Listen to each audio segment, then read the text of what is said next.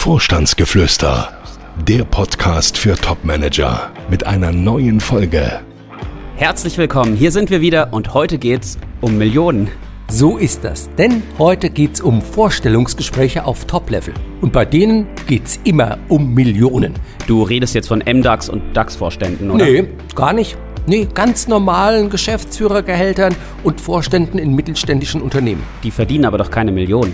Naja, also Gut, ja, nicht in einem Jahr, aber wenn man mal überlegt, dass ein Topmanager rein statistisch gesehen fünf Jahre in seiner Position bleibt, dann entscheidet so ein Vorstellungsgespräch ja nicht über ein Jahresgehalt, sondern über fünf. Und dann sind wir ruckzuck im Millionenbereich. So habe ich das zwar noch nie gesehen, aber du hast völlig recht. Na dann, los geht's.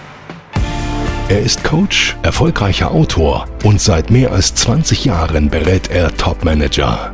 Jetzt gibt Dr. Detambell im Gespräch mit Konstantin Müller Einblick in Themen und Trends auf Führungsebene. Sie hören Vorstandsgeflüster. Im letzten Jahr hatten wir uns ja dem Thema Vorstellungsgespräche schon einmal gewidmet und das war eine der Folgen, bei denen es die meisten Reaktionen gab. Ganz viele haben uns geschrieben an podcast.vogel-detambell.de und hatten die ein oder andere Nachfrage und daher wollten wir uns heute diesem Thema nochmal zuwenden. Und es ist ja auch ein wichtiges Thema. Völlig richtig. Also ich meine, wenn man sich das wirklich mal klar macht. Nehmen wir mal den Geschäftsführer eines mittelständischen Unternehmens mit 1000 oder 2000 Mitarbeitern.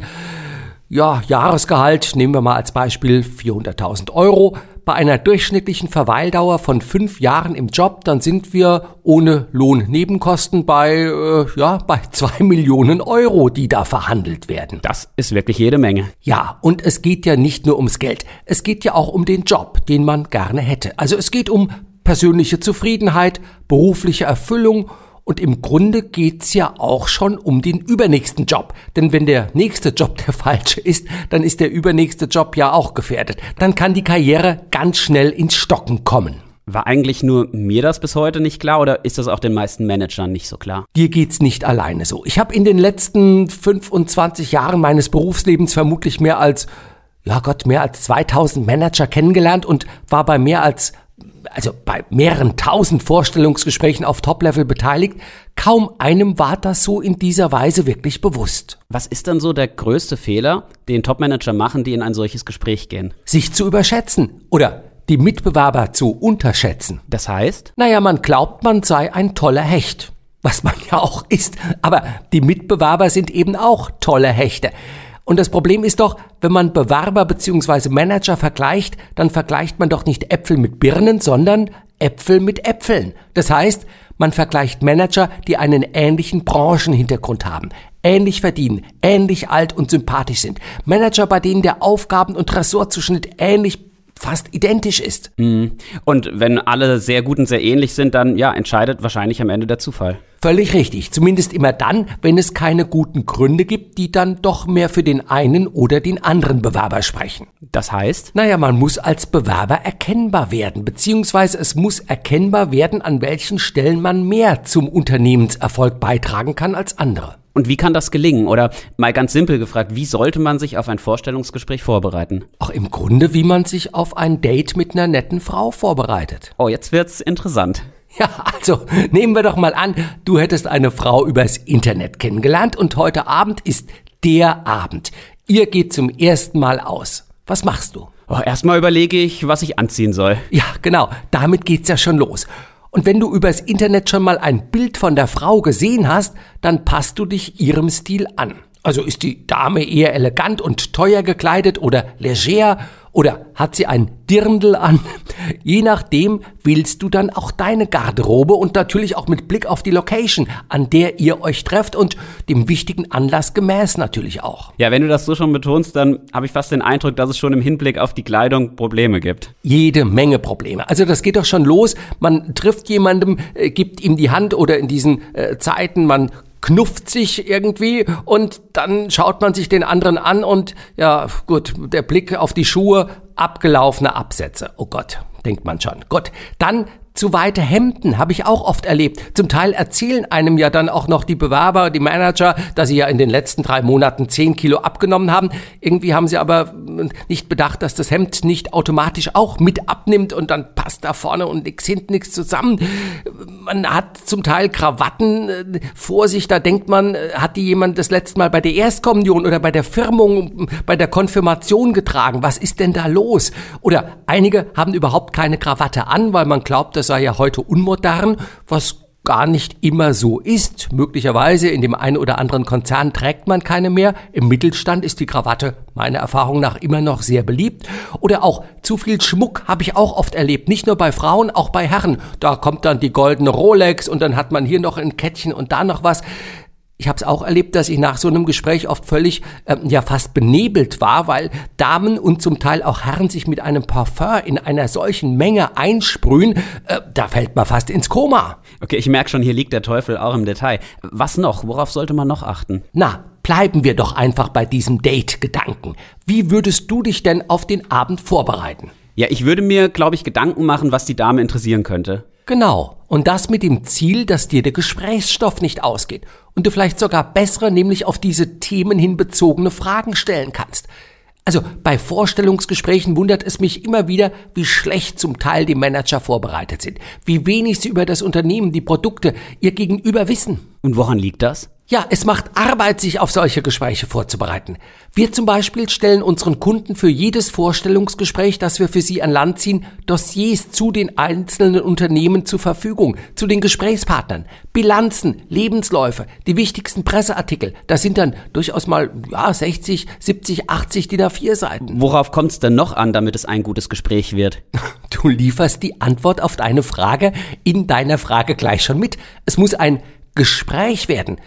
Und genau das ist doch das Problem. Die meisten Vorstellungsgespräche sind kein Gespräch, sondern die haben einen Verhörcharakter.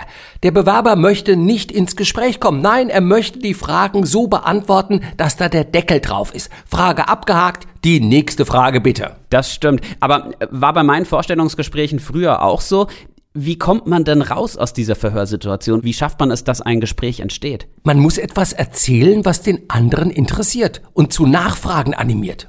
Kannst du mal ein Beispiel geben? Aber klar. Also nehmen wir doch mal an, du bist Geschäftsführer einer Filmproduktionsfirma, was du ja auch bist. Und ich bewerbe mich jetzt bei dir für den Bereich Vertrieb. Stell mir doch mal eine typische Vorstellungsgesprächsfrage.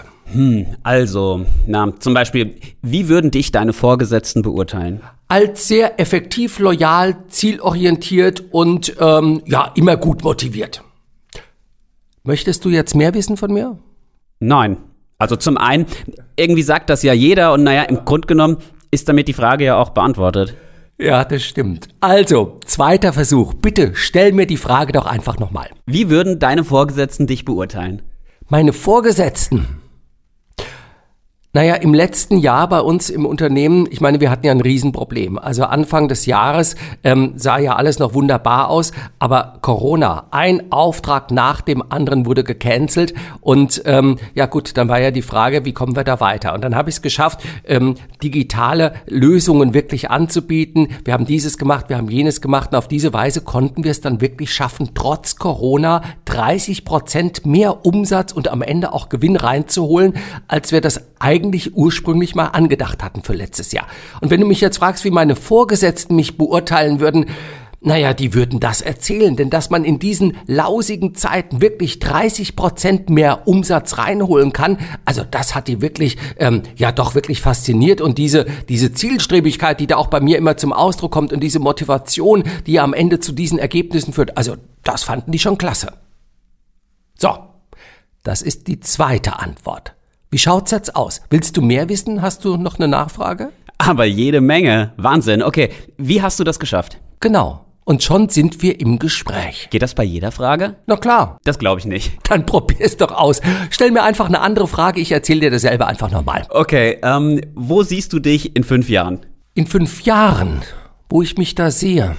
Na, ich sag's mal so, als ich im letzten Jahr äh, da die Position übernommen habe bei uns im Unternehmen, die Auftragsbücher waren gut gefüllt, es war, war wirklich alles klasse. Und dann, Ja, dann kam Corona und ein Auftrag nach dem anderen wurde gecancelt, wurde storniert und äh, ja gut, wir standen auf einmal ohne Aufträge da. Und dann habe ich überlegt, wie kommen wir da weiter? Und dann habe ich dieses gemacht, ich habe jenes gemacht. Am Ende, wir haben digitale Lösungen gestrickt und auf diese Weise konnten wir den Umsatz trotz Corona um 30 Prozent steigern, den Gewinn natürlich auch. Naja, und wenn du mich jetzt fragst, wo ich mich in fünf Jahren sehe, Ach, weißt du, was da auf meiner Visitenkarte steht, welcher Titel oder äh, in welcher Stadt ich da arbeiten werde, das ist für mich gar nicht so das Thema. Aber in Krisenzeiten dafür zu sorgen, dass der Umsatz nicht wegbricht, sondern dass man sogar noch den Umsatz steigern kann, das war in den letzten zehn Jahren mein Thema und das wird auch in fünf Jahren noch mein Thema sein. Das ist ja der Hammer. Wie geht das? Tja, das kann und muss man üben. Den Trick verrate ich dir dann ein anderes Mal. Okay, schade. Aber ich bleibe gespannt. Daniel, worauf kommt es denn noch an? Naja, es muss etwas hängen bleiben. Wie beim Date. Auch da wäre es ja gut, wenn die Dame, mit der du abends weg warst, sich noch ein paar Tage später an dich erinnert.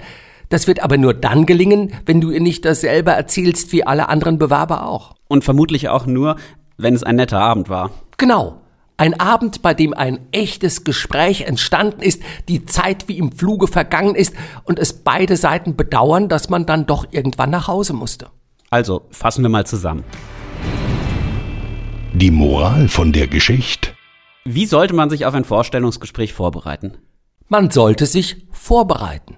Und man sollte dafür sorgen, dass ein Gespräch entsteht. Also statt Phrasendrescherei muss deutlich werden, welchen Beitrag zum Unternehmenserfolg man besser leisten kann als andere. Ja, und vielleicht noch ein letzter Gedanke. Man muss sich klar machen, dass man durch die Antworten, die man gibt, eigentlich die nächsten Fragen schon fast provozieren kann. Der andere möchte mehr wissen, wenn man wirklich etwas erzählt, was ihn interessiert. Ich würde jetzt eigentlich gern auch noch etwas mehr wissen, aber mit Blick auf unsere Uhr bleibt ja eigentlich nur noch Zeit für unsere Weisheit, mit der wir unsere Folgen ja immer beenden. Was hast du uns heute mitgebracht? Eine Weisheit des chinesischen Philosophen Laoze. Er schreibt, der Weise wünscht Wunschlosigkeit. Das ist wirklich der beste Wunsch, den man sich wünschen kann, oder? Ja, in der Tat. Denn bei jedem anderen Wunsch hat man ja das Problem, dass danach neue Wünsche kommen. Laoze formuliert hier ganz richtig, mit dem zufrieden zu sein, was wir haben und uns daran zu erfreuen. Dem Selbstgenügsamen hat sich alles sozusagen erfüllt. Na dann, wir danken fürs Zuhören und freuen uns aufs nächste Mal. Bis dahin eine gute Zeit. Oh, um was geht's eigentlich beim nächsten Mal? Es geht um die gefährlichsten Worte, die die Karriere eines Top-Managers bedrohen. Nämlich? Ich müsste. Ich müsste. Okay, wieso das denn? Was ist daran gefährlich? Konstantin, das nächste Mal gedulde dich. Du hast recht. Also, bis dahin, wir sagen Tschüss. Und wünschen eine gute Woche. Gibt es Fragen, die Dr. Detambell Ihnen beantworten kann? Schreiben Sie uns. Podcast at vogel-detambell.de Vorstandsgeflüster